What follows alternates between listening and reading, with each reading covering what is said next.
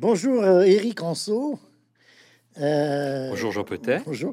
Vous êtes euh, maître de conférence habilité à diriger des recherches à Sorbonne Université.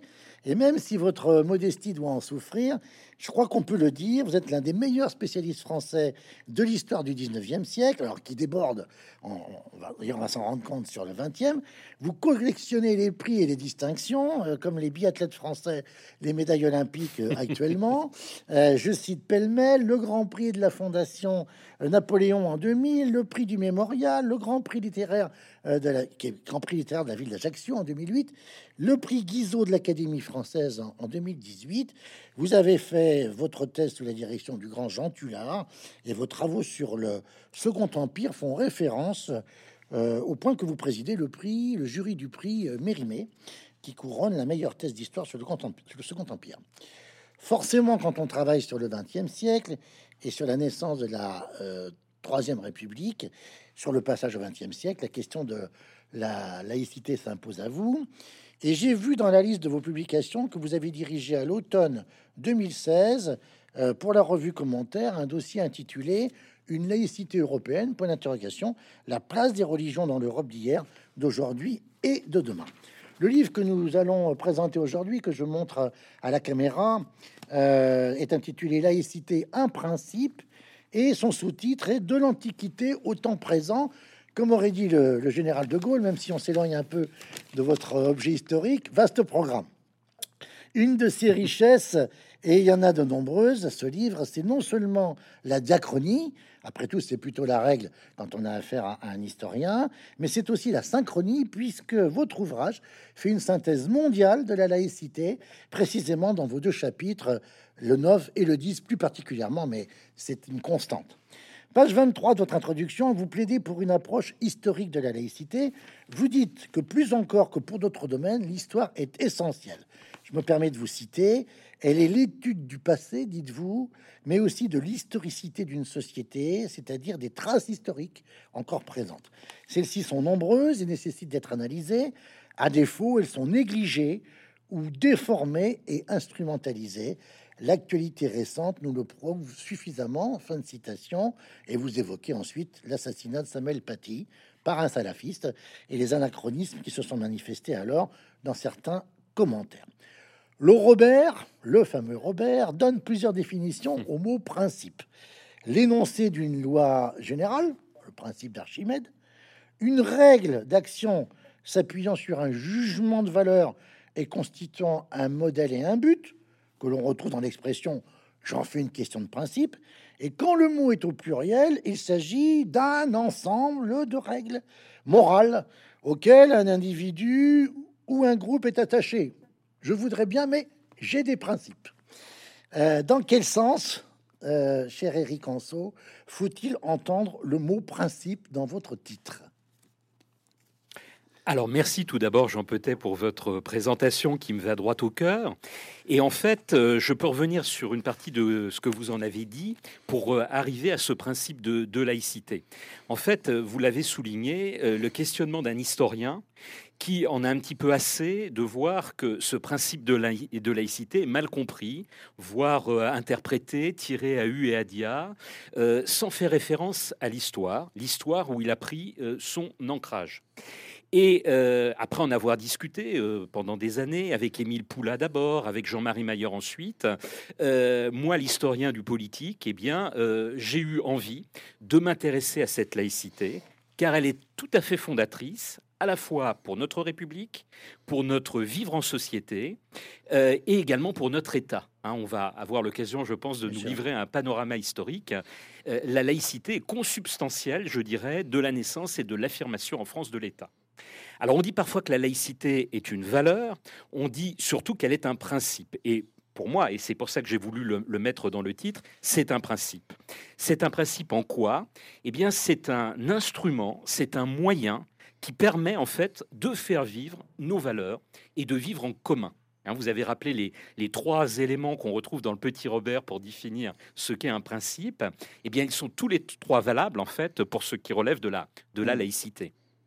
Alors, ce qui est très spectaculaire, et j'emploie le mot à dessin, spectaculaire, dans votre ouvrage, euh, parce qu'il s'agit presque d'un spectacle, si je puis dire. En tous les cas, pour moi, c'est lecteur et un peu intellectuel, je veux dire, c'est beau à voir, c'est votre bibliographie. Hein. Euh, je crois avoir une certaine expérience de la lecture des ouvrages de sciences humaines au sens le plus large, euh, mais une bibliographie qui court de la page 341 à la page 380 de votre livre, dans une police de caractère dont le corps ne dépasse pas 8, euh, c'est remarquable. Et vous l'avez pourtant qualifié de bibliographie sélective. Et dans vos premières pages, et en particulier page 12 de votre introduction, vous évoquez justement cette abondance de textes et d'ouvrages, et vous parlez même, et vous dites même que vous avez fait une bibliographie, euh, vous parlez d'une bibliographie foisonnante et divisée. Et d'ailleurs, vous dites, page 13, que le catalogue de la Bibliothèque nationale de France ne dénombre pas moins de 1700 titres consacrés à la laïcité, avec une croissance que vous identifiez même comme hebdomadaire. En dépit de cette abondance, et une fois qu'on a écarté les ouvrages polémiques et partisans, vous écrivez Ceux qui sont reconnus comme les meilleurs spécialistes de la question ne s'accordent ni sur la définition de la laïcité, ni sur son interprétation. Les points de vue sont presque toujours affaires de perspective. Alors comment s'en sortir alors? Vous dites, euh, page 14, qu'il faut partir de la sémantique et de l'histoire. Expliquez-nous cela. Oui, alors euh, je reviens encore une fois, vous avez euh, là livré un, magnifique panorama et je vous en remercie. Euh, énormément de titres à la BNF, hein, plus de, 2700, que bien évidemment, soyons honnêtes, je n'ai pas tous lus, mais ceux qui figurent dans ma bibliographie ont été vus. Donc ce sont de très longues journées mmh. en bibliothèque, à la Bibliothèque nationale de France. Et puis c'est aussi un ouvrage que je mène de front avec d'autres, puisque mes questionnements tournent autour de l'État, de la nation. Et là encore une fois, quand on aborde État et nation en France, eh bien, la laïcité euh, n'est euh, jamais loin. Euh, c'est le questionnement d'un historien, un historien qui s'est voulu autant que faire se peut en sciences humaines relativement neutre et qui effectivement considère qu'il faut donner une profondeur historique pour comprendre ce phénomène de laïcité. Vous avez tout à l'heure cité, en me reprenant dans mon introduction, des spécialistes dans d'autres disciplines qui parfois s'écharpent autour de la laïcité. Je ne donnerai que deux noms pour montrer qu'on peut être très divisé tout en étant de très bons connaisseurs du sujet. Vous avez le philosophe Henri Peña-Ruiz qui porte une laïcité non adjectivée, ce qu'il appelle la laïcité républicaine, la laïcité euh, tout court. Et puis vous avez d'un autre côté euh, le sociologue Jean Bobéro, qui est un spécialiste non moins euh, éminent du sujet, et qui lui, au contraire, va adjectiver la laïcité, va parler entre autres d'une laïcité ouverte qu'il défend. Alors ce qui est très intéressant, c'est que l'un et l'autre connaissent bien l'histoire. Ils partent, ils partent tous les deux de la loi de 1905, mais ils ont tendance à, euh, d'une part, s'enfermer dans cette loi, et je dirais presque à la surinterpréter. Et en évoquant cette loi sur le temps très long, et comme vous l'évoquiez également en vision synchronique, en montrant qu'il y a d'autres laïcités dans le monde, eh bien, ça me permet, à mon avis, de se départir de cette subjectivité. C'est ce que j'ai voulu faire dans, mon livre. Alors pour prolonger un petit peu votre question, comment définir la laïcité? Je crois qu'on peut le faire de façon très neutre, par cette vision à la fois historique et comparative, et dire qu'il y a trois choses qu'on va retrouver euh, dans l'histoire d'une part, et puis dans les autres pays euh, autres que la France, et dans la France elle-même bien évidemment, quand on parle de laïcité. Alors quelles sont ces trois choses? Tout d'abord, c'est la liberté de conscience et euh, la liberté de culte. Ça, c'est tout à fait fondamental. Il ne peut pas y avoir de laïcité qui se tienne sans cette liberté de conscience et sans cette liberté de culte. Mais, je viens de dire liberté de culte, une liberté de culte qui respecte l'ordre public et euh, qui va refuser, je dirais, euh, tout assujettissement du politique et du social ou religieux, ou en sens inverse, du religieux par le politique. Donc ça, c'est un deuxième élément tout à fait centrale. Et la profondeur historique permet très bien de, l'expliquer. Et puis un troisième élément qui me semble fondamental et que notre République garantit bien euh, en France, eh bien, c'est l'égalité de tous et de toutes euh, devant la loi, euh, que l'on croit au ciel ou qu'on n'y croit pas. Un agnostique, un athée, euh, euh, un musulman, euh, un hindou, un, catholique, un protestant, eh bien, sont égaux devant la loi, quelle que soit eh bien, leur pratique de leur religion, du moment, bien évidemment, qu'ils restent dans le cadre de cette loi. Alors, on va voir plus tard dans notre échange et dans notre entretien que ce que vous venez de dessiner et de définir, Eric Anso, c'est un modèle de laïcité à la française. Hein, euh, euh, je pense qu'on peut le dire déjà, hein, euh, même si on voit bien les principes. Dans, dans, votre livre, page 15, vous, vous répondez à la question pourquoi est-ce que le suffixe laïque a été ité et non pas isme? Dites-nous pourquoi, selon vous? Alors, je vais répondre à cette question, mais revenir un petit peu sur la précédente, puisqu'effectivement, le terme vient du grec. Il vient du grec laos, qui signifie peuple. En fait, il y a trois termes qui en grec permettent de définir ce qu'est un, peuple. Vous avez l'acception, je dirais, euh, culturelle et physiologique, c'est l'ethnos, Hein, qui donnera euh, l'ethnie en particulier. Hein. Vous avez bien évidemment, et il est très connu, euh, l'acception euh, politique, puisque nos amis grecs sont les pères, je dirais, de notre démocratie. Donc c'est le peuple entendu au sens politique. Et puis vous avez une acception, je dirais, plus neutre et plus large. C'est le Laos, c'est-à-dire tous ceux qui vivent ensemble, qui font société. Et voilà pourquoi le terme qui, entre parenthèses, a été récupéré à la suite par les latins et par les romains, après les grecs, hein, c'est ce qu'on retrouve dans le terme euh, laicus, qui va s'opposer euh, à son antonyme, c'est-à-dire cléricus, mhm. comme en grec vous avez euh, laos et cléricos, mhm. bien évidemment, eh bien, c'est ce terme qui va s'imposer. Alors, pourquoi laïque QE Eh bien, laïque QE entendu au sens masculin comme au sens féminin, eh bien, c'est cette acception très très large d'une société qui va s'affirmer au fil du temps et qui reconnaît d'autres principes euh, pour la gouverner, je dirais, que des principes euh, spirituels. Tandis que le laïc qui va prendre un C mhm. s'oppose, lui, euh, aux religieux, si vous voulez. Il y a, je dirais, voilà, mais pour, antagonisme, complémentarité. C'est pour ça qu'on dira dans l'Église catholique, c'est un laïc ou c'est un ou c'est un ou c'est un prêtre ou un, religieux. Mais pourquoi laïcité et pas laïcisme? Ah, alors, euh, les, deux termes auraient pu, en fait, euh, si vous voulez, euh, ils étaient concurrents hein, pendant, pendant un certain temps. Hein. le terme de laïcité, j'ai cherché à en faire la généalogie, en fait, dès mon introduction. Et la première occurrence que j'en ai trouvée, qui remonte d'ailleurs plus haut que ce que vous trouvez dans la plupart des histoires de la laïcité en France, c'est la Deuxième République. Hein. Le terme est utilisé dès 1849. Alors, j'attends bien évidemment, et j'en serais ravi, qu'une nouvelle étude me montre qu'en fait, le terme laïcité est utilisé avant dans notre pays. Peut-être le retrouvera-t-on euh, utilisé euh, sous la Révolution française, mmh. voire sous les Lumières. Mais dans l'état actuel de la science, c'est 1848. Pendant longtemps, on a pensé que le terme datait en fait des débuts de la Troisième République, du dictionnaire d'Émile Littré, 1800. 71. Et puis on en reparlera peut-être tout à l'heure euh, du dictionnaire euh, de pédagogie et d'instruction primaire, bien, évidemment de, de, de Ferdinand Buisson, qui en propose la première définition, je dirais, euh, très large. Mmh, mmh. Alors la laïcité, c'est tout ce qu'on vient de dire, mais le terme, en fait, a été en concurrence avec le terme, effectivement, de laïcisme.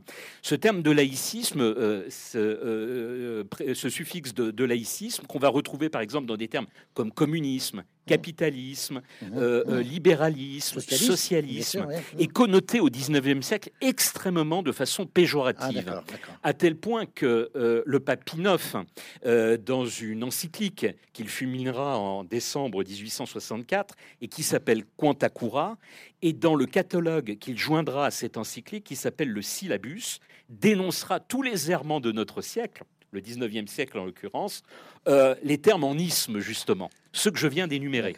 Et si vous voulez, euh, eh bien, les partisans de la laïcité vont préférer le terme de laïcité, qu'ils vont juger plus neutre euh, que le terme de laïcisme. En revanche, leurs adversaires, qui très souvent sont des cléricaux, mhm. et je pense aussi, euh, par exemple, au journal La Croix, le grand journal des assomptionnistes. aujourd'hui, La Croix, c'est un journal très modéré, hein, un journal de, de centre-gauche, qui m'a d'ailleurs invité pour présenter mon livre sur la laïcité il y a peu. Mais à l'époque, c'est un journal militant, un journal qui se trouve à la droite extrême de notre échiquier politique. Et il va utiliser les termes de laïcisme et de laïcard ah pour, euh, je dirais, discréditer euh, la laïcité. voilà, donc il y a un choix qui s'opère les partisans de la laïcité vont préférer le terme laïcité. Alors, vous, vous avez évoqué euh, la, belle figure de Ferdinand Buisson, personnage tout à fait euh, éminent, hein, euh, mort à 91 ans en 1932, prix Nobel de la paix. Hein, euh, pour son œuvre dans la réconciliation des peuples après, après 1918 et, personnage essentiel puisqu'il est directeur de, l'enseignement primaire sous Jules Ferry en, en, 1879. Et alors, vous avez évoqué son fameux dictionnaire de pédagogie et d'instruction primaire et effectivement, il a un article qui est laïcité. Si je vous ai bien lu, il définit la laïcité à la fois comme un combat, il dit elle est l'arme qui doit permettre de lutter avec succès contre l'ambition dominatrice de l'esprit clérical, mais il la considère aussi comme émancipatrice, car elle défend l'idée fondamentale, rappelez-vous, que ce qui est commun à tous les hommes en droit doit être supérieur à ce qui les sépare en fait. Donc vous dites bien d'ailleurs vous-même, il y a une définition négative et positive, c'est vous qui employez euh, les deux termes, mais euh, euh, il y a, on peut dire, une dimension normative de fait à la laïcité. Est-ce que ça n'a pas contribué à affaiblir le terme, ça cette dimension normative? Alors je dirais oui et non. Il faut expliquer, recontextualiser, je dirais, le dictionnaire de, Ferdinand Buisson et le moment où il rédige, bien évidemment, euh, cette définition. Il le fait au tout début euh, de la Troisième République. Il faut savoir que la République s'impose dans notre pays euh, au lendemain de la défaite contre la, Prusse en 1870-1871, mais que les républicains, pendant longtemps, sont minoritaires, je dirais, dans leur propre régime. Et il faudra attendre les années 1879-1880 pour qu'ils conquièrent successivement les trois pouvoirs que sont d'une part le pouvoir euh, exécutif, la présidence de la République en l'occurrence, d'autre part le pouvoir législatif, c'est-à-dire avoir la majorité à la Chambre des députés et au Sénat, et puis les pouvoirs locaux, le pouvoir des mairies et le pouvoir des conseils euh, généraux. Donc c'est dans ce contexte très très dur que euh, Ferdinand Buisson va définir le terme de laïcité. Et en fait, il va proposer une définition historique. Il dit voilà, dans notre République, telle que nous en souhaitons un avènement heureux, et la République pacifiée permettra de faire triompher euh, le volet, je dirais, euh, positif euh, de la définition de la laïcité, eh bien, nous devons tenir compte du fait que toute notre histoire a été une histoire d'un combat. Et c'est ça la laïcité de combat, qu'il évoque en fait mmh. dans sa définition. Mmh, mmh. On va sans doute avoir l'occasion d'y revenir, mais il y a un affrontement entre les religions qui a été extrêmement violent dans notre pays, et entre les gens qui sont euh, aconfessionnels, qui n'ont pas de religion, et la religion dominante qui a été le catholicisme. Et euh, le moment de la Révolution a été fondamental. Dans sa définition, euh, Ferdinand Buisson rend un hommage extrêmement appuyé comme Condorcet. D'ailleurs, vous l'avez dit, Ferdinand Buisson est le principal collaborateur au ministère de l'Instruction publique de Jules Ferry. Et pour Jules Ferry, l'un des grands auteurs, l'un des grands modèles, était lui-même Condorcet. Et Condorcet disait lui-même que voilà, nous devons euh, lutter euh, contre la religion dominante qui cherche à nous empêcher de faire advenir la raison et l'émancipation. Mais une fois que ce combat sera gagné, il n'y aura plus qu'à la tenir en lisière et les choses seront pacifiées. C'est les deux volets que défend, je dirais, Ferdinand Buisson dans sa définition, c'est une définition à resituer, encore une fois, dans son contexte historique. Si, si Buisson, alors là, on ne fait pas l'histoire avec des si, mais avait proposé sa définition au XXe siècle, qui est un siècle, on va le voir, de, de pacification euh, laïque, eh bien, il aurait sans doute proposé une définition plus positive, ah euh, moins de laïcité de combat. Moins combattante, en, effet, en, 1880. Exactement. Alors ça, ça c'était pour la diachronie. Euh, euh, un passage sur la, les, autres modèles, en tous les cas, vous montrez euh, parfaitement bien l'unicité du terme laïcité en français et la difficulté de le traduire en dehors peut-être du turc, dont on sait que Mustafa Kemal a été très imprégné dans les années 20 hein, du modèle français justement de laïcité.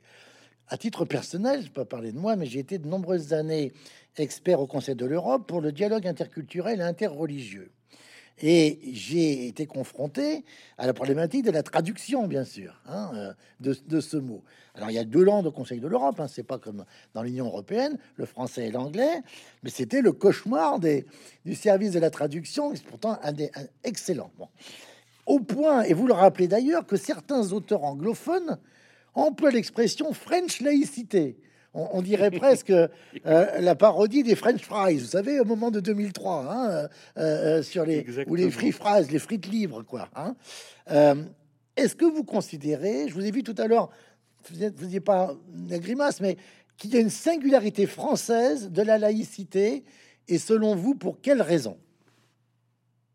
Alors il y a différentes laïcités à travers le monde, mmh. et y compris d'ailleurs dans le monde anglo-saxon. Mmh. Je bondis par exemple quand euh, certains intellectuels disent que voilà, euh, les anglo-saxons euh, s'opposent à la laïcité française parce que chez eux, ils n'ont pas de laïcité. Mais bien sûr que si, ils ont une laïcité. Simplement, elle est extrêmement différente de la nôtre. Mmh.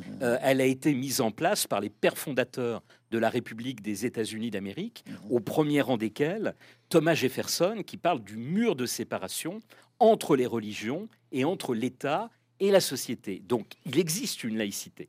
Simplement, notre laïcité est une laïcité très forte, une laïcité très singulière, qui s'explique, on l'a dit tout à l'heure et on va sans doute le rappeler, eh bien, par les guerres de religion, euh, les, les, problèmes incroyables que nous avons eus dans notre histoire extrêmement riche. Mais pour en venir à ce point des différentes laïcités, il y a tellement de laïcité dans le monde que, pour vous donner une idée, lorsque euh, Aristide Briand va élaborer son rapport pour la fameuse loi de séparation des églises et de l'État de décembre 1905, mm. mm. mm-hmm. qui est la loi un petit peu, je dirais, séminale euh, de notre laïcité française, eh bien, l'un de ses trois collaborateurs principaux, qui s'appelle Paul Grunbaum-Balin, il va le missionner pour faire un état des lieux des laïcités dans le monde. Et Grunbaum-Balin va se livrer à un inventaire, mais de dizaines et de dizaines de pages des laïcités existantes. Et il va donner comme modèle le modèle des États-Unis d'Amérique. Il va développer le modèle du Canada, du Canada, et il va développer également le modèle mexicain, car euh, mmh. au milieu ah du 19e siècle, s'affirme également, alors là, là aussi dans le cadre d'un affrontement très très violent avec l'Église catholique du Mexique, euh, une laïcité mexicaine. Et puis finalement, on va aboutir à une laïcité française qui est différente de ces différents modèles que je viens, viens d'évoquer. On, rentre, euh, peut-être on va rentrer davantage dans, dans la, le développement, la partie centrale de ce que vous appelez dans votre chapitre 6, hein, entre la page 137 et 160, la mise en place d'une laïcité républicaine 1880-1914, euh, parce que vous dites que cette période de 35 ans, je remploie vos termes, Eric, est la clé de voûte euh, de, de, votre livre. Vous dites la laïcité prend une tonalité particulière période cruciale entre 1880 et 1914, période cruciale de sa définition et de son affirmation. Alors, je voudrais qu'on s'attarde un peu sur l'attitude et le rôle politique de Jules Ferry en 1881-82. Vous dites à son sujet la fermeté dans les principes. On retrouve d'ailleurs ici le titre de votre livre. La fermeté dans les principes s'accompagne en fait d'une progressivité et d'un pragmatisme. Et vous donnez trois raisons à cela. Euh, lesquels? Je vous préviens, j'ai les réponses. Hein. J'ai les réponses. oui, alors Jules Ferry, c'est le personnage avec Ferdinand Buisson, et les deux, encore une fois, euh, travaillaient main dans la main tout à fait fondamental. Alors, euh, Jules Ferry, il faut faire référence bien évidemment à, son passé. Hein, euh, c'est l'ancrage euh, lorrain, c'est le fait que lui-même n'a pas de conviction religieuse bien, je dirais, développée, mais en même temps, il a ce fond de culture qui est un fond de culture catholique, chrétien, comme tous les Français du 19e siècle, et il est marié avec une protestante. Et dans son entourage, il y aura un très très grand nombre, dans son entourage de ministre de l'instruction publique, de protestants. Nous évoquions les protestants, sont, les protestants sont très nombreux. Hein. J'allais dire d'ailleurs depuis Guizot, depuis Guizot, ils sont, ils sont, ils sont très présents sur la question. Hein. Ah oui, tout à fait. Guizot est le premier ministre protestant de l'histoire de France. Hein. Et à sa suite, il y en aura d'autres. Et euh, alors Jules Ferry lui-même n'est pas protestant, mais euh, dans son cabinet ministériel, dans, je dirais, euh, les sphères dirigeantes du gouvernement, vous avez à l'époque énormément de protestants. C'est mon ami Patrick Cabanel hein, qui a travaillé sur cette question-là et montré combien les protestants avaient apporté une pierre considérable à l'édifice de la laïcité républicaine. Alors si vous voulez, Jules Ferry est très intéressant parce que Jules Ferry est un pragmatique pour toutes les raisons que je viens de vous donner. Et pour lui, le combat central, comme pour tous les positivistes, les républicains positivistes, hérités d'Auguste Comte, qui ont travaillé également avec Émile Littré, c'est l'école. Mmh. J'évoquais tout à l'heure Condorcet, et pour Condorcet, sous la Révolution, l'école est la matrice de l'établissement en France d'une laïcité qui tienne la route. Et voilà pourquoi vous allez avoir euh, trois grandes lois très très importantes au début du ministère de euh, euh, Jules Ferry.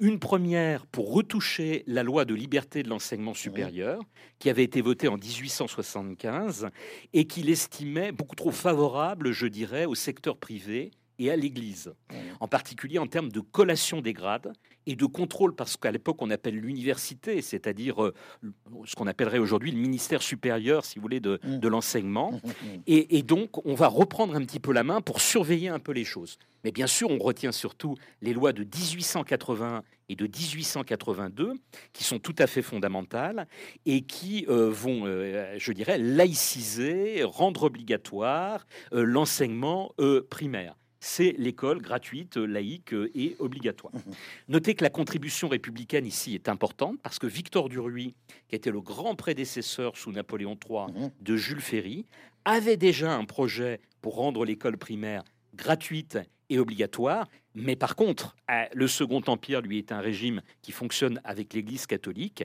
Il ne s'agissait pas du tout de mettre en place la laïcité, et la laïcité relève spécifiquement des républicains.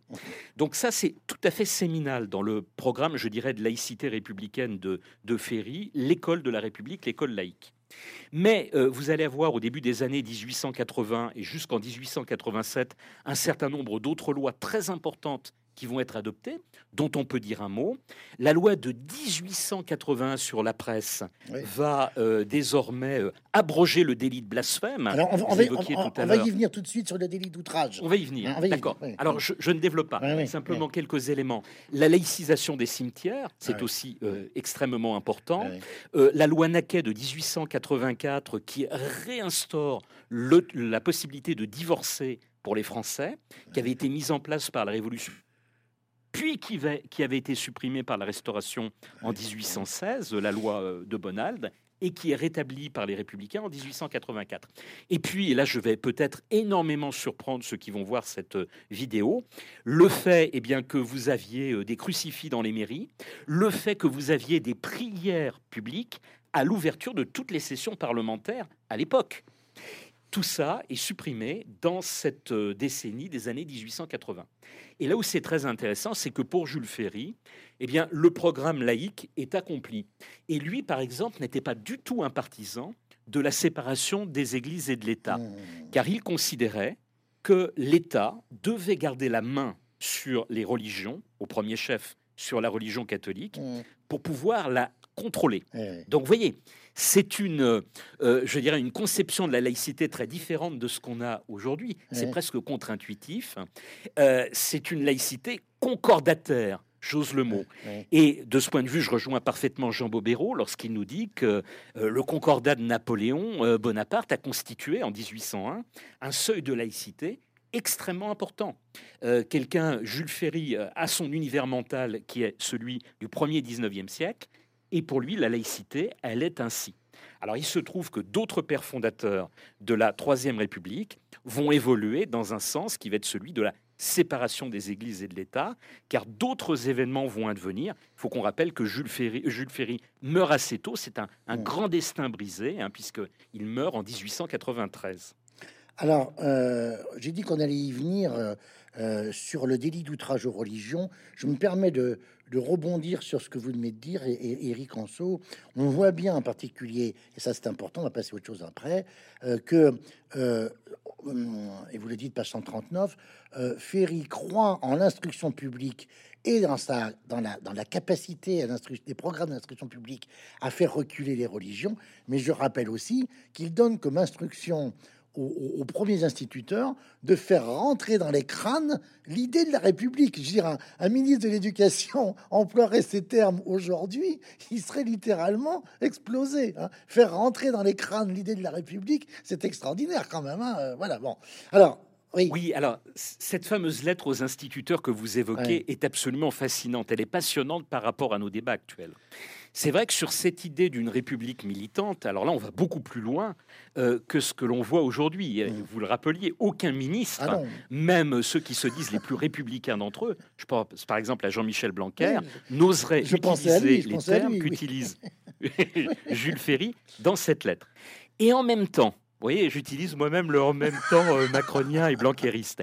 Et en même temps, il y a dans cette lettre de euh, Jules Ferry une grande modération par rapport, entre autres, au père de famille, puisqu'il dit oui, mais voilà, il ne faut pas choquer euh, les pères de famille. Bien évidemment, on va faire advenir la République parce que la République, c'est notre advier à tous. Hein. C'est la fin de l'histoire en quelque sorte mais en même temps, on va le faire de façon très progressive.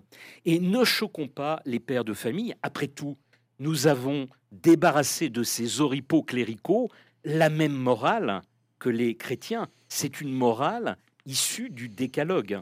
Hein. et euh, vous savez que Jules Ferry, dans cette lettre fameuse aux instituteurs, eh bien, c'est pour faire passer ces fameux cours d'instruction morale et civique hein, qui euh, succèdent au, cours d'instruction euh, euh, morale et religieuse qu'il y avait jusque-là. Je me permets de, vous compléter, euh, parce que dans, le livre, quand vous évoquez cet argument ne choquons pas les pères de famille, vous dites bien, et c'est tout à votre honneur, que dans la tragédie de Samuel Paty, ceux qui ont ressorti cet aspect-là du texte, comme quoi il fallait pas choquer le père de famille, puisque il se trouve que l'événement était d'ailleurs avec cette configuration, j'allais dire, structurale, vous dites bien que l'anachronisme historique est quand même la pire des erreurs que l'on peut connaître hein, et commettre. Hein. Oui, euh, alors ça c'est très important. parce que vous, vous me tendez. Oui, allez-y, allez-y. Vous avez raison.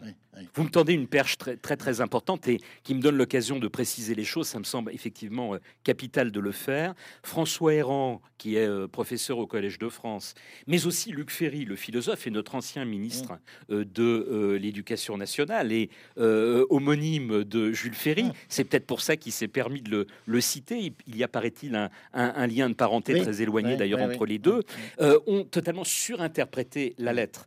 Et c'est là où l'historien dit attention, danger, on ne peut pas le faire.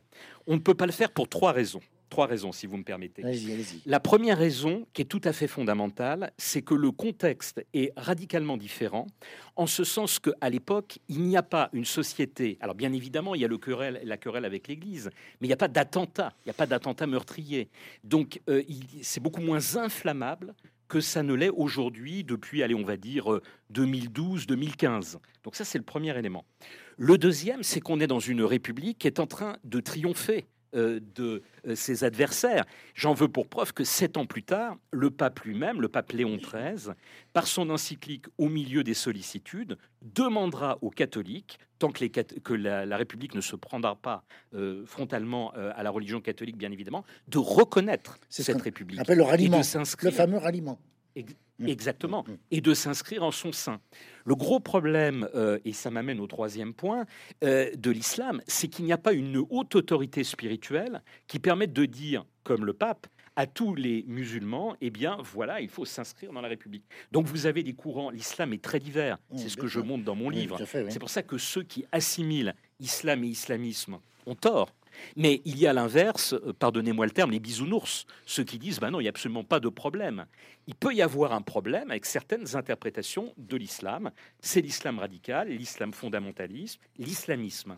Et comme il n'y a pas d'autorité spirituelle, alors il y a la mosquée euh, El-Azhar euh, de, du Caire, mais qui ne parle pas à tous les musulmans, ne serait-ce que parce que c'est l'islam sunnite et que l'islam est divisé au moins entre raridjites, sunnites, chiites, sans parler euh, euh, de courants différents au sein de chacune de, ces grandes branches de, l'islam.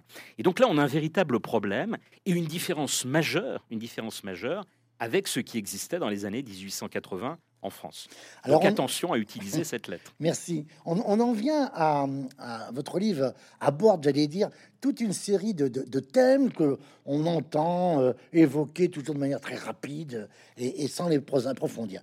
J'en viens au, délit d'outrage euh, aux religions.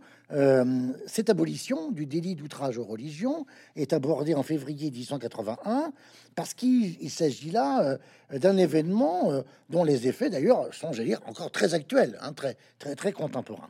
Vous écrivez que c'est à propos de la loi sur la presse que cette question vient en débat à la Chambre et vous faites état d'un échange entre Monseigneur Frépel et Clémenceau.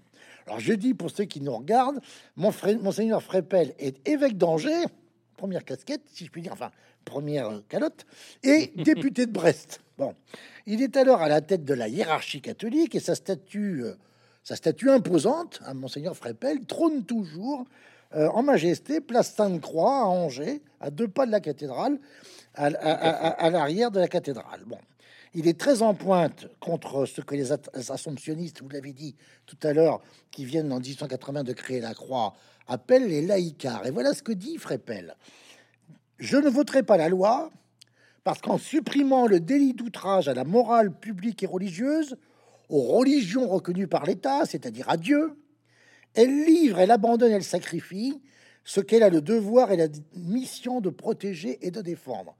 Et la réplique de Clémenceau que vous citez est absolument à la Clémenceau, euh, avec son sens de la répartie habituelle.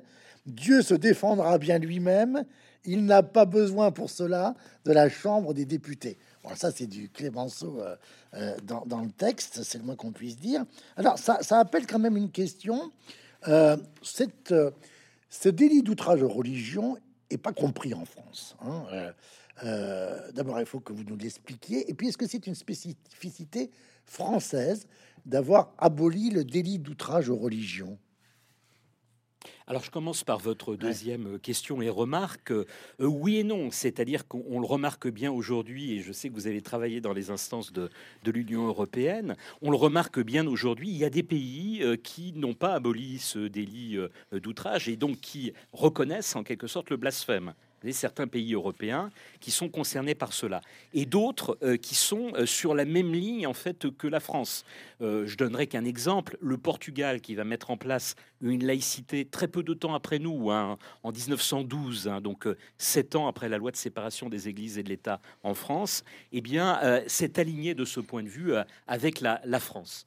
Alors cela relève en fait de la liberté d'expression et cela nous ramène à la Révolution française, mmh, mmh, mmh. à la fameuse Déclaration des droits de l'homme euh, euh, euh, et du citoyen d'août 1789. Dans cette déclaration, vous n'avez pas par exemple encore la liberté des cultes qui est mise en place il y a une dissymétrie des cultes, le culte catholique est favorisé. Mais en revanche, les autres grandes libertés qu'on retrouve dans notre République aujourd'hui, au premier chef desquelles la liberté en fait d'expression est déjà là, elle est déjà présente. Et qui va abolir le délit d'outrage? Eh bien, les révolutionnaires eux-mêmes, dès ce moment-là, dès 1789. Et puis après, dans notre histoire, on y faisait allusion euh, tout à l'heure avec le divorce, le fait qu'il ait été euh, abrogé euh, par la Restauration. Dans notre histoire très tumultueuse du, du 19e siècle, eh bien, il va être remis en place au moment de la Restauration, délit de blasphème, loi du sacrilège, qui allait très loin. Mais comme le montre euh, ma collègue, qui est une très bonne connaisseuse d'ailleurs de, cette période-là, Rita Hermont-Belot, en fait, je serais presque tenté de dire, un signal que donne ici la couronne, le roi, à sa droite euh, parlementaire. Vous savez, parfois on fait de la politique, mais euh, on, l'a fait aussi en proclamant des choses de manière à resserrer, à consolider sa majorité. Mmh, mmh, mmh. Et donc c'est ce qu'on a voulu faire. Il faut savoir que, et ça aussi c'est peut-être un peu contre-intuitif, ça sera très très peu appliqué euh, euh, y compris sous la Restauration, puisqu'il fallait vraiment faire des choses graves, et eh bien pour être condamné euh, par ce fameux délit de blasphème. On n'en est pas du tout comme ce qui existait avant 1789, où, on a un chevalier de la barre, par exemple, hein, qui va être torturé, écartelé, mis à mort, eh bien, pour avoir blasphémé sur le passage d'une procession. Donc le 19e siècle n'en est plus là, la Révolution est passée par là.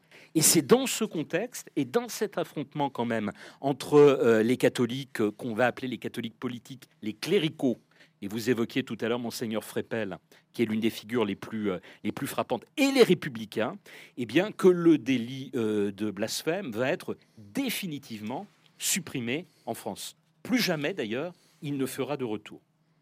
Et la France va servir de modèle ici pour un certain nombre d'autres pays. Alors dans le monde anglo-saxon, ça choque beaucoup parce que je reviens à ce qu'on disait tout à l'heure. Euh, oui, les États-Unis d'Amérique euh, euh, pratiquent une forme de laïcité, mais c'est une laïcité qui protège, je dirais, davantage la religion des empiètements de l'État que l'inverse. Il y a les deux, mais davantage dans ce sens-là. Et de ce fait, eh bien, on considère qu'on doit protéger les communautés religieuses euh, d'excès qui pourraient avoir lieu. Et dans ce très très grand pays des libertés euh, que sont les États-Unis d'Amérique, alors là, pour le coup, s'en prendre publiquement aux religions, choque énormément. Vous vous souvenez peut-être que lorsqu'on avait eu les caricatures de Mahomet dans la presse danoise, puis reprises par Charlie Hebdo, mhm. ceux qui avaient été en pointe pour euh, nous critiquer de les avoir republiés, c'était le Washington Post, c'était le New York Times, c'était les Américains.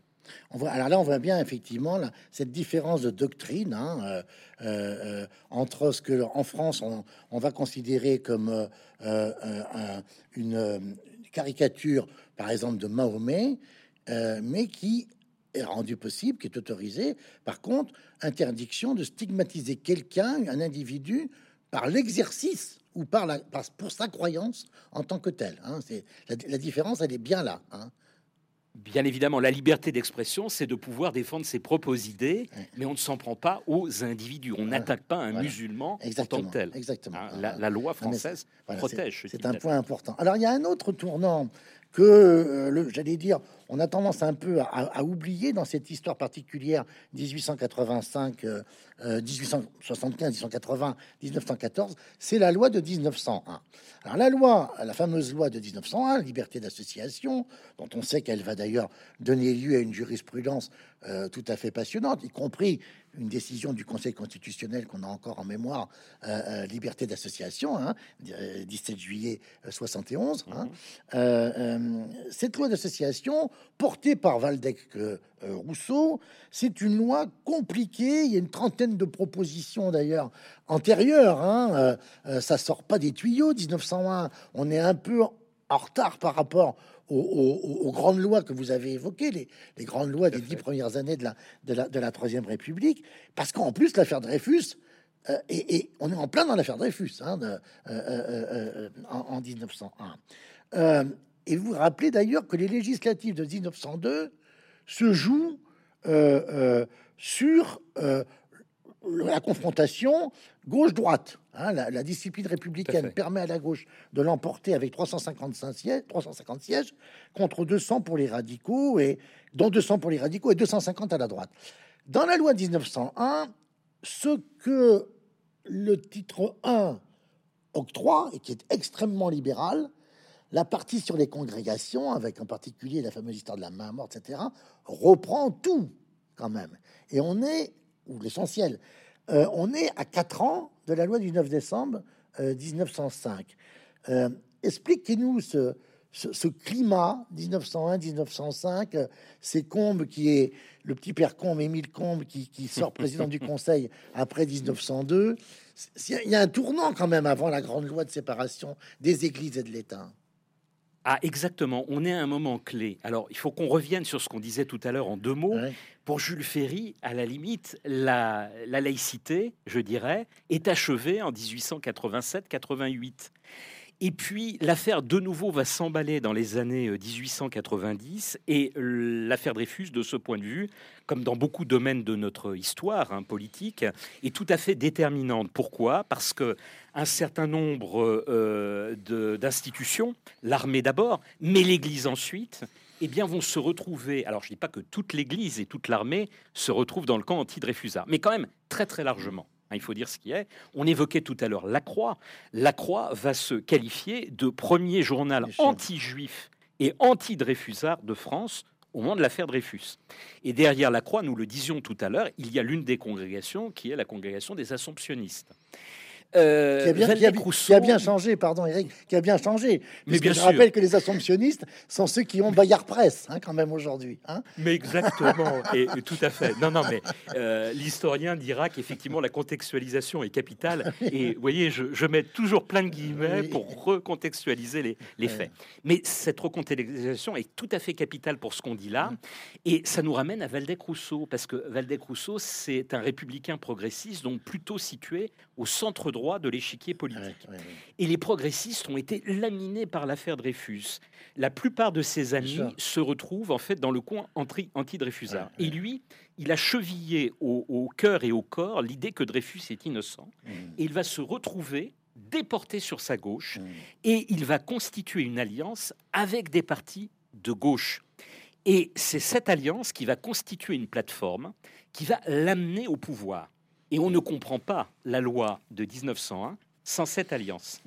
Et l'alliance que va faire en fait euh, à ce moment-là Valdec-Rousseau va l'amener à être très libéral sur les associations, avec quand même une restriction qui est celle qui porte sur les congrégations.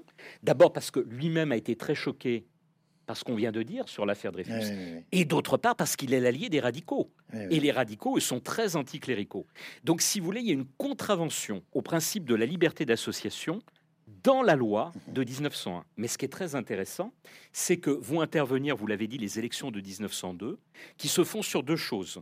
Partisans adversaires de la loi des associations de 1901 qui vient d'être votée, mmh.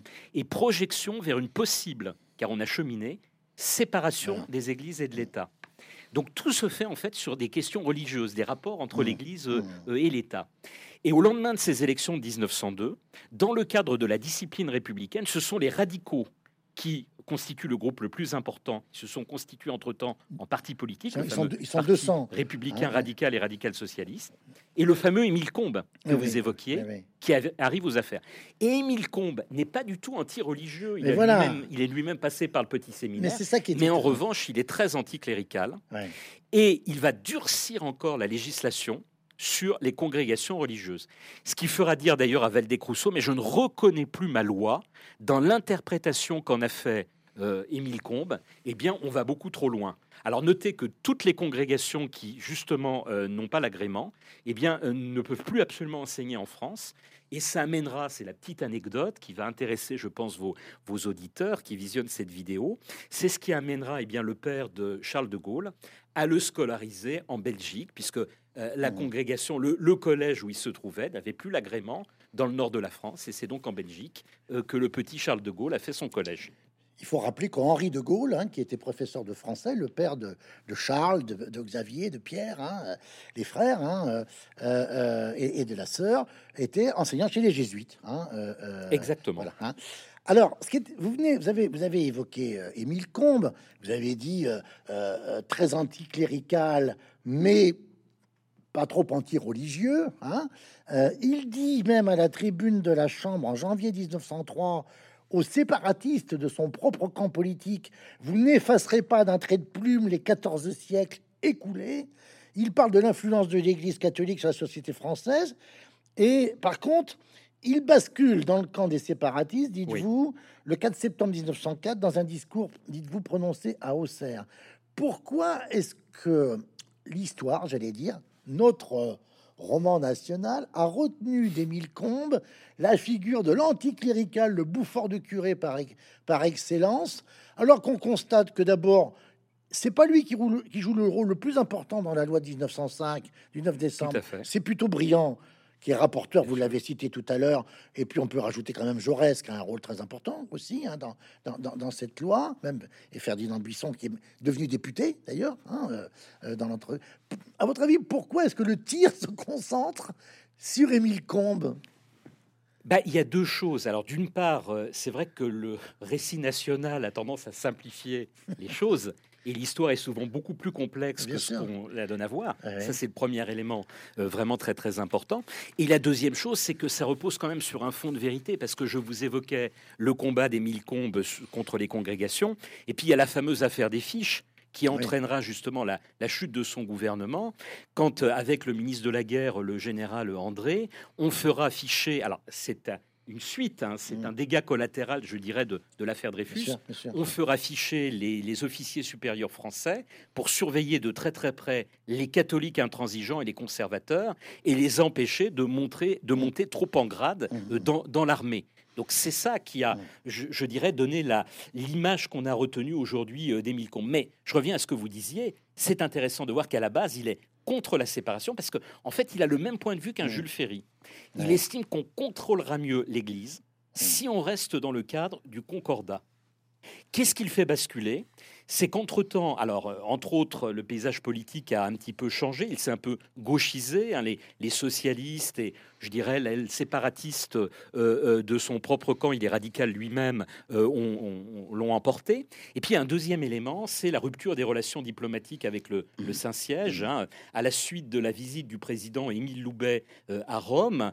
il ne faut pas oublier qu'à l'époque, le Vatican, le pape ne reconnaît pas l'Italie, hein, le royaume romain, le royaume italien, pardon. Et donc cette visite va être très très mal perçue euh, par les, catholiques. Et euh, le pape va jeter de l'huile sur le feu et la République va rompre ses relations avec la, papauté. On va très très mal le prendre, et c'est à ce moment-là qu'il bascule véritablement dans le camp des républicains favorables à la séparation.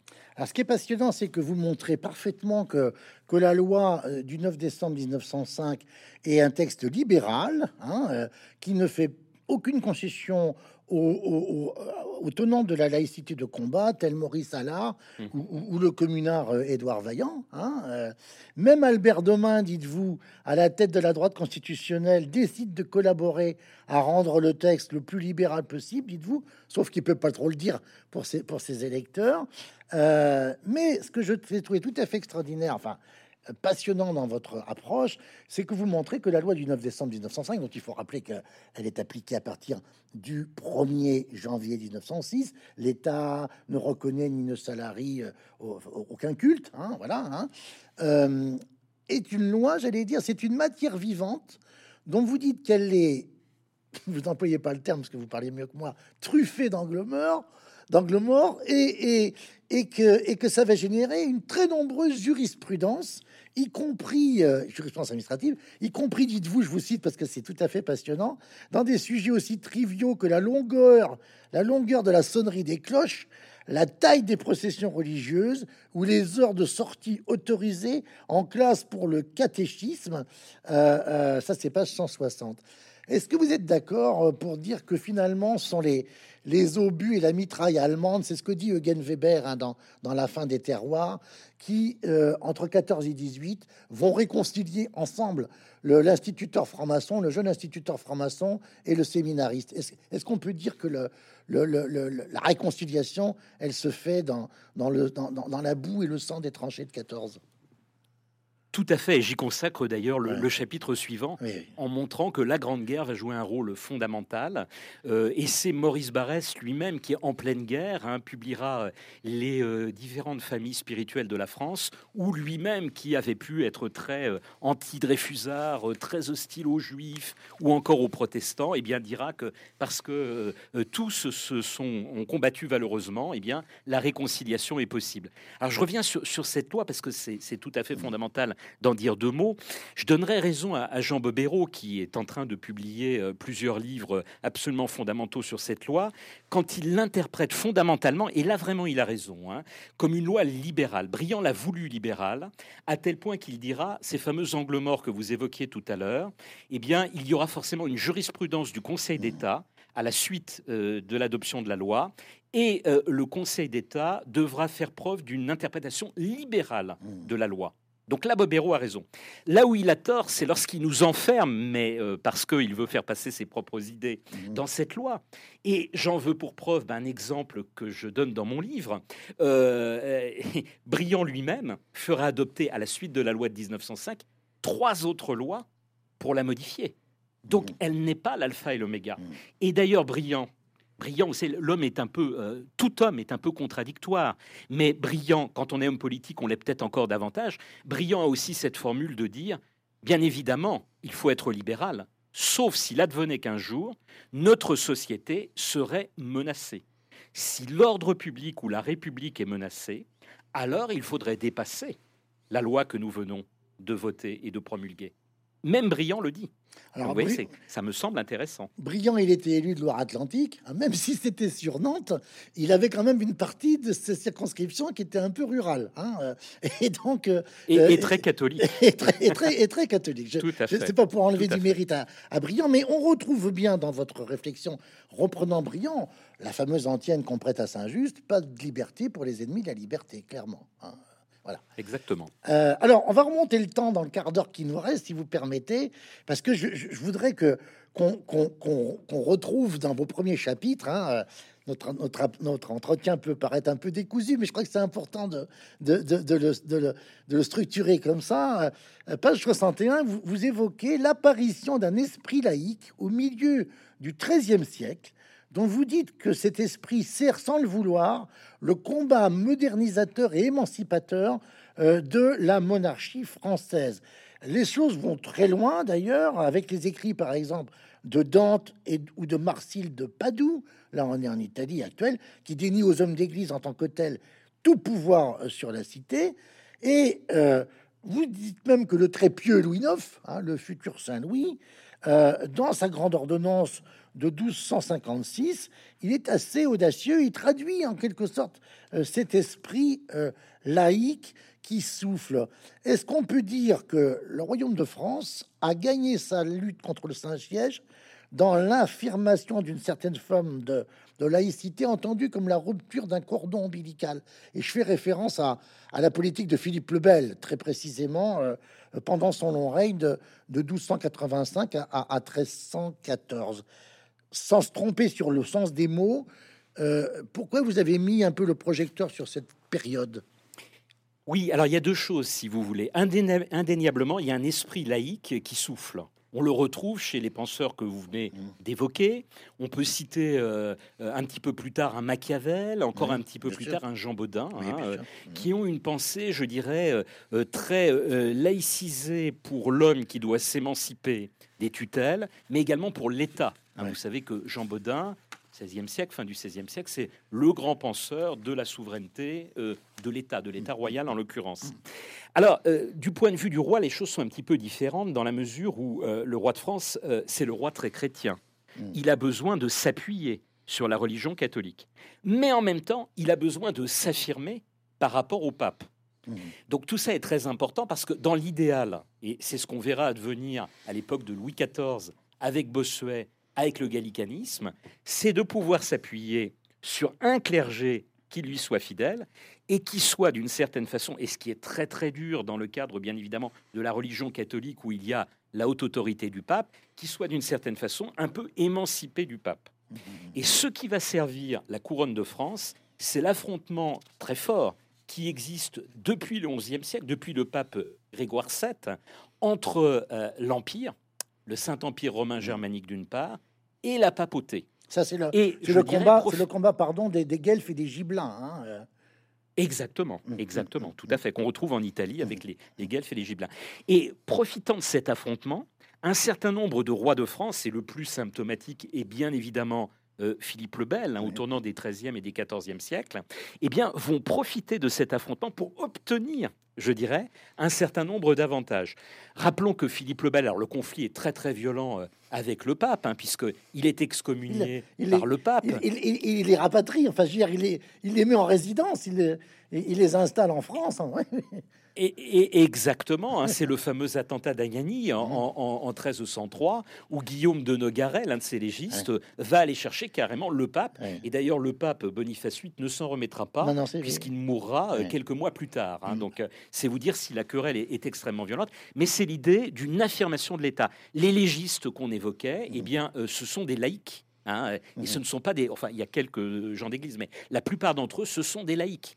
Donc, c'est une affirmation de hauts fonctionnaires avant l'heure euh, laïcs. Et c'est la création aussi des États généraux, hein, sous Philippe le Bel, le roi de France qui se fait conseiller eh bien, par une assemblée des trois ordres, mhm. où le clergé occupe une place importante, c'est le premier ordre du royaume, il ne s'agit pas de le nier, mais il n'est qu'un ordre parmi les trois. Et ça, c'est très très important. Le clergé de France qui, dans cette querelle, va soutenir plutôt le roi Philippe le Bel mmh. contre le pape. Alors, il y a un héritier de ces fameux légistes que vous évoquez, c'est la figure de Michel de l'Hospital. Euh, je me souviens plus, on dit Michel de l'Hôpital ou Michel de l'Hospital? On dit les deux. Alors, il y a les puristes. Hein, mon ami, euh, mon ami euh, Denis Crouzet, euh, vous dira plutôt Michel de l'Hospital. Hein, et puis, voilà, on peut faire sauter effectivement le S et le remplacer par, un accent Alors, bon, le, S hein, est bien, est bien dans votre livre. Et c'est la période, moi j'ai trouvé le terme tout à fait passionnant. Vous évoquez les guerres politico-religieuses à la place de l'expression guerre de religion. Évidemment, en France, c'est de 1562 à 1598, mais il faut rappeler c'est que dans toute l'Europe, 1524 à 1648, et vous évoquez même d'ailleurs la, ce, conflit très particulier, cette histoire très particulière et passionnante, qui est l'histoire de Jan Hus, hein, des, des, Hussites, hein, euh, qui fait d'ailleurs qu'aujourd'hui, dans tous les sondages, qu'on appelle survey value au niveau européen, l'État le plus laïque qui se présente, enfin, enfin, la société qui se présente, pardon, la plus agnostique, c'est la, c'est la, société tchèque. Hein. Ils se sont jamais remis, jamais remis de ce sort terrible réservé à ce pauvre Jan Hus. Alors, vous, vous citez Michel de l'Hospital, vous dites que Calvin, le grand théologien qui est à Genève, euh, la fuble du sobriquet de Moyenheure, hein, avec, avec Étienne Pasquier euh, et, d'autres. Euh, Michel de l'Hospital est décédé 25 ans avant l'édit Nantes, et je vous cite euh, L'édit Nantes euh, n'en marque pas moins un tournant en opérant une distinction entre le sujet politique qui doit obéir à la loi du roi dans la sphère publique et le croyant qui se voit reconnaître l'autonomie de son fort intérieur et même une liberté de culte sous condition. Alors dans la note 23 de ce chapitre, page 309, vous rappelez qu'il existe deux interprétations de l'édit de Nantes. Les historiens de la Troisième République estimaient que l'édit de Nantes était une étape vers la laïcité. Vous dites que c'est la thèse reprise par François Bayrou dans son Henri IV, le roi libre. Une large partie de l'historiographie aujourd'hui considère qu'il est plutôt un épisode de l'étatisme français. Et vous dites, c'est la thèse de Pierre Jox dans l'édit de Nantes euh, en, en 2011. Pierre Jox protestant et petit-fils du grand historien Daniel Lévy, je rappelle. Euh, euh, Daniel Alévi, hein, je Daniel, Daniel Alévi, pardon. Hein. Quel est, quel est euh, votre euh, interprétation de l'édit de Nantes à vous, Éric Anso, par rapport à ces deux thèses Eh bien, écoutez, j'ai pas trouvé, j'ai pas trouvé que vous, oui, j'ai pas trouvé que vous prenez parti. C'est ça, vous n'avez pas tranché. J'ai pas, vous n'avez pas tranché. C'est pour ça que je me permets de, de revenir dessus. oui, parce que je, pense que les deux, les deux ont raison. Il y, a une, il y a une part de vérité dans les deux, si vous voulez, parce que l'édit de Nantes euh, très concrètement, c'est effectivement la position de Michel de l'Hôpital. Et Michel de l'Hôpital, euh, c'est un catholique, hein, c'est ce que rappelle Denis Crouzet, il ne faut jamais l'oublier. Pour lui, c'est un drame de voir ces guerres politico-religieuses, parce que c'est une atteinte à l'État. L'État doit être en France un État monarchique qui s'appuie sur l'Église catholique. Donc, dans l'absolu, on doit reconstituer l'unité mais c'est aussi un grand politique, et le grand politique est aussi pragmatique, et il considère qu'il faut faire avec les protestants. Vous savez, euh, l'édit de, Nantes de 1598, c'est ce qu'on appelle un édit de tolérance. Mhm. Et moi, je crois beaucoup à l'étymologie des mots. Le, mot tolérance, ça vient du latin, euh, le verbe tolerare. Qu'est-ce mhm. que ça veut dire tolerare Ça veut dire étymologiquement supporter ce que l'on ne peut supprimer. Donc mhm. idéalement, idéalement, ce que nous dit l'édit de Nantes, c'est que à terme la société redeviendra unitaire chrétienne catholique, mais qu'en attendant on doit composer parce que les protestants voilà ont prouvé dans les guerres de religion mmh. qu'ils étaient très puissants et on va leur accorder des places de sûreté, on va euh, leur accorder euh, la liberté de conscience, la liberté de culte sous condition.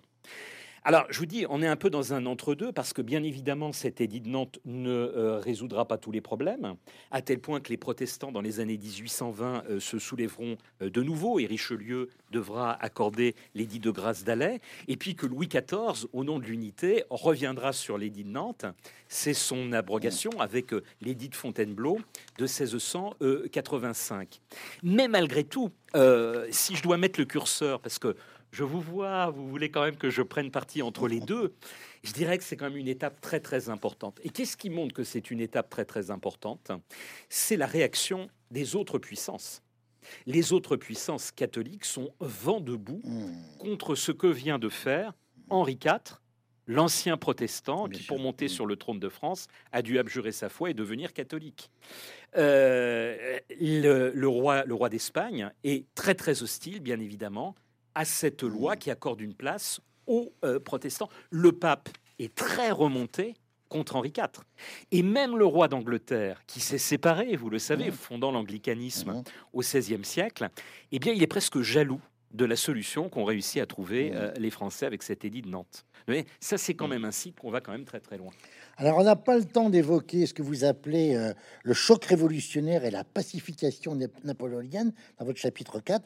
Je me permets juste de lire le, le chapeau de ce chapitre parce que je trouve que ça appelle le lecteur à aller davantage, et j'espère qu'ils seront nombreux à, le faire. La Révolution, je vous lis, hein, la Révolution constitue un temps fort de la laïcisation française. Elle promeut l'homme au détriment de Dieu, s'accompagne de la fin des privilèges ecclésiastiques et de l'affirmation de principes universels, dont la liberté de conscience et l'égalité de droit, on en a dit un mot tout à l'heure, mais elle est aussi un moment d'affrontement et persécution à l'opposé du principe de laïcité. Alors, il nous reste cinq minutes pour conclure, cher Eric Anso, et j'ai été passionné par votre conclusion parce que je l'ai trouvé très original euh, sous la plume d'un historien, puisqu'il y a trois parties dans votre conclusion. Hier, page 279, aujourd'hui, page 282, et demain, page 287. Alors, si l'on attend, euh, si on s'attend à trouver euh, sous la plume d'un historien hier, c'est normal, le demain est, est, beaucoup plus rare. Alors, sur hier d'abord, à propos de la laïcité républicaine à la française, vous, vous écrivez qu'elle est un humanisme universaliste qui émancipe de toutes les formes d'aliénation, qu'elles soient religieuses, culturelles, économiques et, sociales. Mais vous dites aussi, à travers l'affaire de Creil, du foulard de Creil à l'automne 1989, la laïcité qui avait connu jusque-là une trajectoire endogène a subi un choc exogène, auquel elle a dû s'efforcer de répondre. L'histoire de la laïcité s'est remise en marche. Euh, et elle s'est remise en marche en France, mais dans quel sens cette, cette, histoire de la laïcité? elle s'est remise en, en, marche parce que nous étions confrontés avec notre laïcité déjà avec l'islam faut savoir qu'au moment où la loi de séparation de 1905 est promulguée, il y a l'Algérie, hein, qui est mmh. une colonie, et, même un peu plus qu'une colonie française, où les, musulmans sont majoritaires, et un régime dérogatoire va être mis en place pour l'Algérie. Mmh. Mais en fait, vous avez très peu, à l'époque, de musulmans algériens qui ont émigré et qui mmh. se sont installés en France métropolitaine. Et c'est véritablement à partir des années 60 qu'ils vont venir s'installer et mhm. puis euh, se stabiliser, euh, euh, faire souche. Et à partir des années 80, apparaît un problème dans un contexte mondial qui est très tendu, puisque c'est d'une part le début de la mondialisation, mhm. donc la concurrence des modèles, mhm. et d'autre part, au sein même de l'islam, l'émergence par rapport à l'islam sunnite de l'Arabie saoudite qui est dominant, puisque c'est là que se trouvent les, les, lieux saints, un modèle concurrentiel très fort, puisque vous avez eu la République islamique d'Iran, qui a été mise en place avec l'ayatollah Khomeini en 1979. Donc il y a une surenchère, il y a le wahhabisme euh, euh, saoudien qui monte en puissance, et c'est dans ce contexte-là, avec une population musulmane très forte en France, que avec le recul, hein, nous le savons aujourd'hui, il y a des enquêtes de fond qui ont été menées, et je ne fais que m'appuyer sur ces enquêtes de fond. Il y a eu une volonté eh bien, de tester la République. Alors je ne dis pas, bien évidemment, mmh. que euh, tous les musulmans l'ont fait, bien au contraire. C'est une minorité qui l'a faite, mais l'affaire du, foulard de Creil, nous le savons aujourd'hui, a été et il y a eu des petits d'ailleurs à cette affaire du foulard de Creil, l'un des premiers tests qui a été imposé à la mmh. République. Et vous avez eu d'autres tests à la suite qui euh, lui ont été imposés. Et ce que je dis dans la, conclusion, vous faites beaucoup d'honneur là en la présentant, c'est qu'en fait, euh, j'essaie de me projeter pour voir les solutions possibles. Mmh. Alors en tant qu'historien, j'essaie de rester autant que possible neutre, mais j'ouvre pour le lecteur les pistes possibles d'évolution. Et parmi elles, il y en a une qui, est dominante aujourd'hui, puisque c'est le choix qu'a fait le président Macron, en particulier euh, depuis euh, la deuxième partie de son, son quinquennat. C'est le vote de la fameuse loi du 24 août 2021. Euh, On l'a trop peu dit, mais c'est la loi qui, avec la loi de 2004 sur les signes ostentatoires à l'école, et la grande loi qui modifie en fait celle de 1905. Et d'ailleurs, beaucoup dans la société française, et Jean Bobéro, entre autres, qui connaît bien la laïcité, sont un peu vent debout contre cette loi, parce qu'on on retouche, et, y compris dans les, lieux de culte, la loi de, 1905. Mmh. Et la création, alors là c'est tout récent, on fait quasiment de l'actualité, euh, par le président Macron donc en, fin de, son, de son quinquennat, du Forum de l'Islam de France. Qui remplace le CFCM. Qui, euh, est un nouvel organisme. Qui remplace le CFCM qui remplace le CFCM, mm, mm. pour essayer de reprendre la main mm, sur un islam où l'ingérence étrangère pouvait être très très forte, et au contraire, eh bien s'appuyer sur euh, bah, des imams euh, euh, français qui vont être formés en France, sur les instances locales, sur des mosquées qui ne vont pas être des mosquées sous contrôle salafiste, et qui vont permettre à l'État français d'avoir un interlocuteur. Donc c'est un petit peu l'idée. Et ce que je dis, je reste très très neutre, hein, et je termine avec ça, euh, il faut voir comment les choses vont, évoluer. Vous voyez là, euh, voilà, je veux pas prendre parti. Alors tout est possible. Vous venez de répondre à la question qui, était qui, que je voulais poser en dernier, qui était donc effectivement le demain. Hein. Alors, je, voulais quand même vous entendre sur, sur un point.